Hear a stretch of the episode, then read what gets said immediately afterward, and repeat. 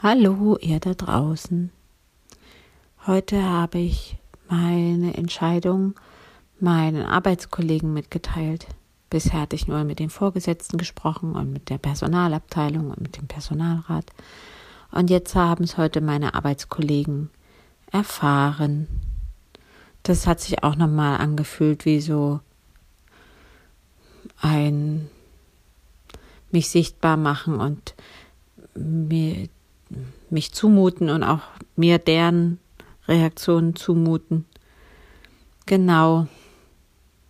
Das habe ich heute gemacht und da bin ich jetzt erleichtert, dass der Schritt auch gegangen ist.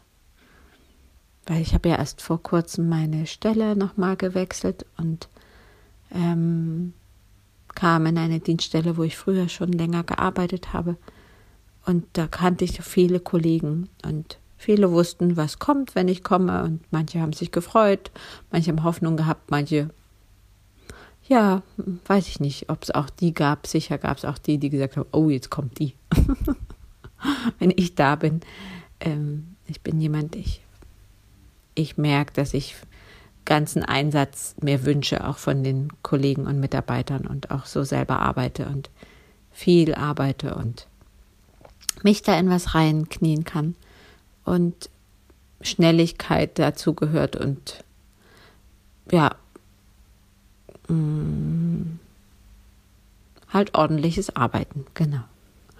Und das weiß ich nicht, ob das jedem gepasst hat. Muss ja auch nicht. Aber jedenfalls war das heute für mich noch eine Herausforderung, das dort auch zu teilen.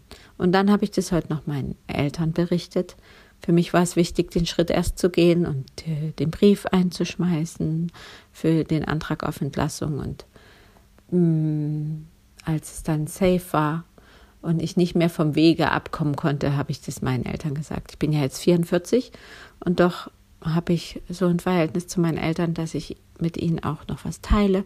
Und ich habe es aber erst danach gemacht. Genau. Das hatte auch noch eine Relevanz, dass ich ähm, wahrscheinlich ging es um die Unsicherheit, die ich auch noch spüre oder die Ängste, die auch da sind. Habe ich euch ja schon erzählt, dass ich Angst hatte, dass mich noch jemand von dem Weg abbringen kann und dass meine Eltern dazugehören. Von wegen, oh Kind, das kannst du unter dich machen. Oder Kind, wo kommst du da hin? Was passiert dann? Und du hast dann kein Geld mehr. Und wir können aber auch nicht für dich sorgen. Also vor solchen Bemerkungen habe ich mich gescheut und habe es deswegen erst erzählt, als es in trockenen Tüchern war. Also diese, diese Erzählungen an Freunde, Bekannte, Familie die, und Arbeitskollegen, die sind jetzt quasi einmal durch. Ja. Das wollte ich mit euch teilen. Was gibt's noch zu berichten? Jetzt geht's darum zu klären, in welcher Krankenversicherung werde ich sein, wenn ich ausscheide? Muss ich eigentlich in der privaten bleiben? Kann ich auch in die gesetzliche wechseln? Welche, also es geht ja, für mich geht es ja darum, äh, den Schritt in die Selbstständigkeit jetzt ganz zu tun. Und deswegen werde ich erstmal keinen anderen Arbeitgeber weiter haben und genau solche Sachen jetzt abzuklären.